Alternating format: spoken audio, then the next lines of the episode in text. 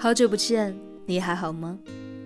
我是荔枝 FM 二零幺二四短发桃子，订阅我的电台。那些眼睛看不到的美好，就用耳朵来听吧。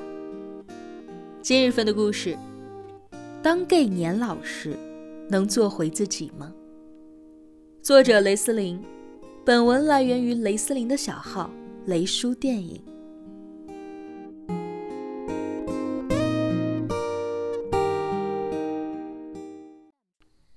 有这么一类人，他们一辈子都把不可告人的秘密藏在心里。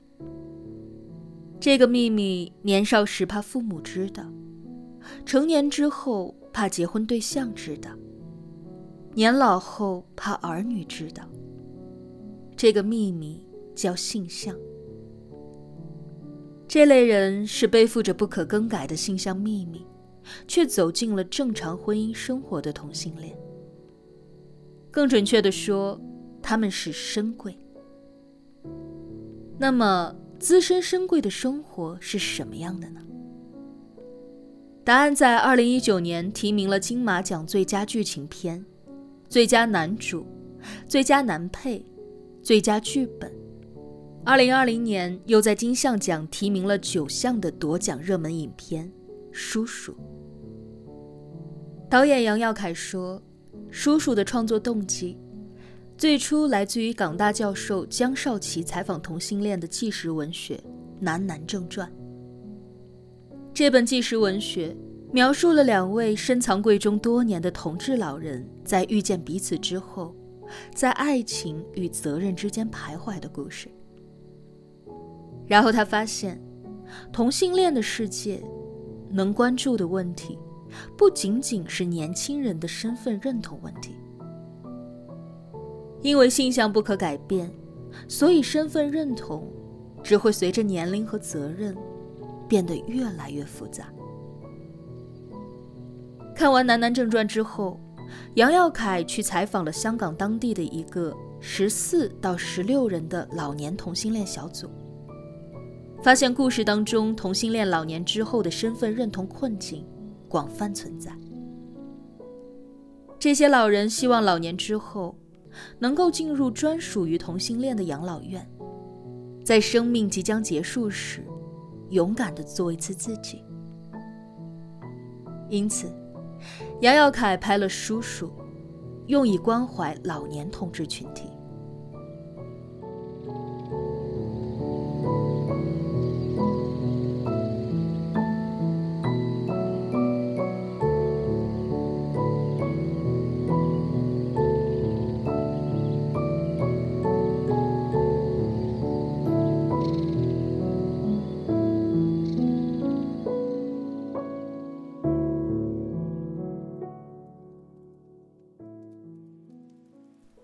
身份。电影的主角是两个老人。阿柏，七十岁了还没有退休，开了很多年的出租车，每天接孙女上下学。除了是老当益壮的出租车司机，他还有很多别的身份。比如，他是一对儿女的父亲，儿子结婚生了一个小姑娘，女儿快四十岁了。最近遇到了合适的人，准备出嫁。比如，他是妻子的丈夫。虽然老夫老妻常常相顾无言，但相处多年，在外人看来情感稳定，也算是幸福家庭的典范。在这些众所周知的身份之外，阿柏还有自己的秘密身份——同志。虽然年轻的时候不敢向父母坦白，只能够在适婚年龄选择做一个正常人，把自己真实的一部分阉割掉，娶妻结婚生子，完成自己作为儿子的社会任务。但性向是不可改变的，哪怕压抑了一辈子，有些本能反应依旧无法掩饰，直到老年。阿柏去卫生间，依旧会下意识地确认身边解手的人是直的还是弯的。这不是阿柏猥琐，而是他无法抗拒本能的反应。在阿柏成长的那个年代，他当然是社会难以接受的少数群体，压抑了一辈子，到老年了，没想到能够遇到另外一个人，同爱相连。这个人是电影的另一个男主，他叫阿海。是六十五岁的单亲爸爸，儿子长大了，结婚了，生了个小女儿。每天送孙女儿去幼儿园之后，阿海会在公园隐蔽的长凳上听歌。年轻时，他迫于种种的社会压力娶妻生子，完成了父母眼中一个男人来世界的基本任务。然后。老婆发现了他的秘密，两个人离婚了。他独自带大了儿子。儿子成家立业了，却和父亲关系并不亲近。电影在表现父子关系时，常用虚焦的镜头来表示这家人的疏离。家庭生活不顺心，阿海能够找到认同感的地方，就只有老年同性恋社群。这个社群的老年人相互关心帮助，他们彼此认同，一起庆祝生日。他们有一样的身份，做了一辈子深柜，有一样的经历，是孩子的父亲，妻子的丈夫，有一样的愿景，老了，退休了，要进养老院了，他们想跟政府争取。去一个专属同性恋的养老院，在临死前的日子，不为别人活，畅快的做一次自己。别人畅不畅快，阿海不清楚，但是这一段时间，他很畅快。不为别的，只因为他偶然遇到了阿柏，开启了一段黄昏恋。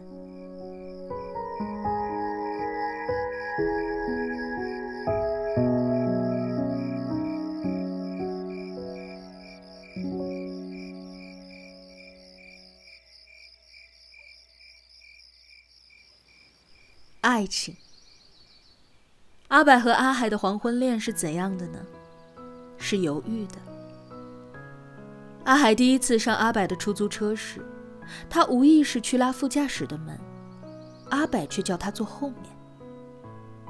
这个时候，阿柏还是披着种种社会枷锁的人，在这个自己工作的出租车上，他是司机，阿海是乘客。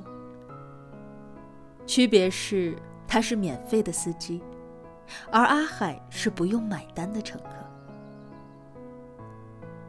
阿白墨守成规一辈子，遇到同类人，最初只敢跟他一起去热闹的餐厅并排坐下吃顿饭，吃饭不会被怀疑。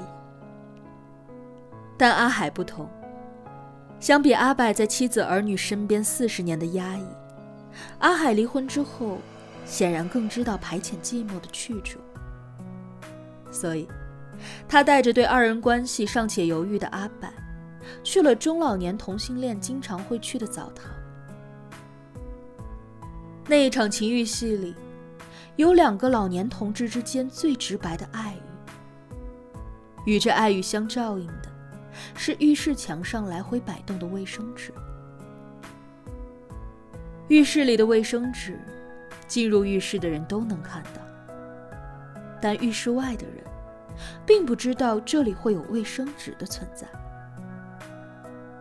就像不进这个澡堂的人，只知道这里是一个澡堂，却不知道在澡堂有很多同志做着这样的事儿。只有进来了，才知道里面真正的样子是什么。这来来回回抖动的卫生纸。像极了阿柏和阿海之间的暗流涌动，但真正的爱情不在情欲里，在事后娓娓道来的故事。阿柏告诉阿海，每天开出租车十八个小时，这样的生活自己持续了二十年。正是因为这样的高强度工作，如今一家人有了看似不错的生活。毕竟，在香港，能有一辆自己的出租车，真的不赖。他们那一代人不像现在的年轻人有那么多的选择，工作是他对家庭的责任。反过来，这种高强度的工作，也成为了他对内心压抑的一种发泄。毕竟常年生活在假象里，向父亲。妻子、子女隐瞒真实的自己，压抑是真的，愧疚也是真的。阿海没说工作，在身份认同这件事上，他没有阿柏那么的沉重。离婚以后，他就不用对别人交代。第一次来澡堂时，他不知道这里还能做这种事儿，于是他在门口等啊等。看着一对一对的人进去了，关上门了，一个小时之后出来了，但很久也没有等到自己的位子。那时他以为澡堂只是澡堂，后来才知道，门关上的时候，一切才刚刚开始。分享过彼此的生活之后，他们不再是街边相互认识的同志。不只是发生过关系的同志，他们开始在彼此的身上获得快乐。黄昏恋拉开帷幕，阿柏开始参与阿海的生活，去他常去的老年同性恋社区，看他们宣讲关于同志亦凡人的议题，跟他们一起畅谈吃饭，然后发现，其实归属感寻找起来并不难。虽然每个同类人都活得非常辛苦，和阿海继续去澡堂过二人世界，沉浸在自己一直想要的感觉里，在理解和被爱当中，暂时逃离家庭和责任的束缚。他们像普通情侣那样约会，一起在家做一大桌子饭，用同样的碗筷，在只有两个人的空间。就好像已经一起生活了很多年。他们分享生活当中的琐事，分享各自家庭的不愉快。他们做彼此的精神依靠。但是，爱情真的有爱就可以吗？从他们开始彼此认真的时候，就已经注定结局是悲剧，因为。他们都有着逃脱不掉的责任。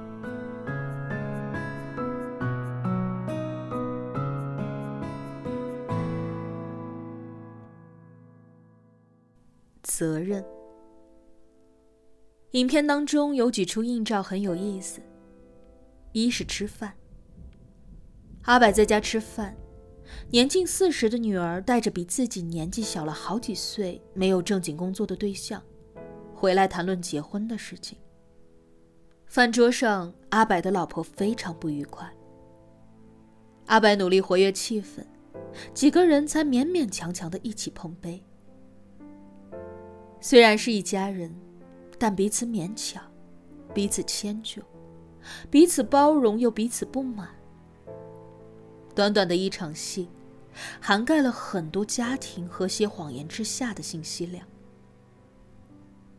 与之相对的，是阿海带着阿柏去同性恋社区，和社区里的同志们一起吃饭。这里的所有人都光着膀子，讲着同伴当年的爱情和糗事，一桌子人开怀大笑。这个地方，阿柏的情绪绝对是偏向后者的，因为家庭让他压抑，而同性社区却让他放松。但放松归放松，不代表内心没有自责。再一场吃饭的戏，是阿柏和阿海约会后回到家里，依旧是死气沉沉的家，依旧是相对无言的老婆。他要吃饭，他说不吃。他知道他会说不吃，也知道他最终抵不过美味，所以依旧给他准备。最后两个人坐在一起吃饭，这是老夫老妻之间相处超过四十年修炼出来的默契。既然培养出来默契，也诞生了责任，以及经年累月，还有很多很多比责任和爱情更深的羁绊。要他老了之后放弃家庭。去享受自己离经叛道的黄昏恋，阿柏自己做不到。可是妻子当真什么都不知道吗？女儿婚礼上，丈夫邀请阿海参加，说是自己的朋友。但哪个男人看普通朋友会是那样的眼神？作为女人，妻子一看就知道。虽然电影并没有过多的表现他们的夫妻生活，但阿柏自己说，他一天工作十八个小时，持续二十年不变。由此可见，在这段婚姻当中，痛苦的何止阿柏一人？被丈夫忽略的妻子，在同性恋丈夫被婚姻和责任压抑的同时，她自己也过得很难。做家务、带孩子，婚姻生活像是情感的荒漠。一做同妻四十年，什么美好青春都没了。但是他们那一代人，不敢出柜的不敢出柜，不敢离婚的不敢离婚。人活着要负责呀，情感不如意。就好好的奋斗物质生活，只要在人前体面美满，人后的事儿，他们早都习惯自己消化。况且已经消化了这么多年，到老年了，还有什么不能忍呢？因此，直到最后，妻子也没有告诉他，自己早已经知道了他的秘密。阿柏在女儿结婚之后，重新被强烈的责任意识拉回了现实生活。他和阿海分手了，回到了自己的家庭。那一段老年的黄昏恋，像是圆了一个年轻时候寂寞的梦。但是，这对于所有人而言，显然都是不公平的。对同性恋自身而言，一辈子掩藏自己的身份，碍于各种眼光不能够做自己，这很残忍。对于同妻而言，明明没有做错任何事儿，只因为遇人不淑，就要承受多年的婚姻冷暴力，更加残忍。所以，同志们没有意识到这件事儿吗？他们意识到了。在多年的压抑和欺骗里，没有谁比他们更想做自己。可种种眼光、种种阻碍在前。年轻的时候，不忍心打破父母的期望；中年的时候，不想出柜，惹得家庭鸡飞狗跳；老年了，怕孩子知道自己的父亲是一个异类。直到孩子彻底独立，不再需要父母，去养老院的时候，才能够朴素的希望，在生命的最后，重新做回自己。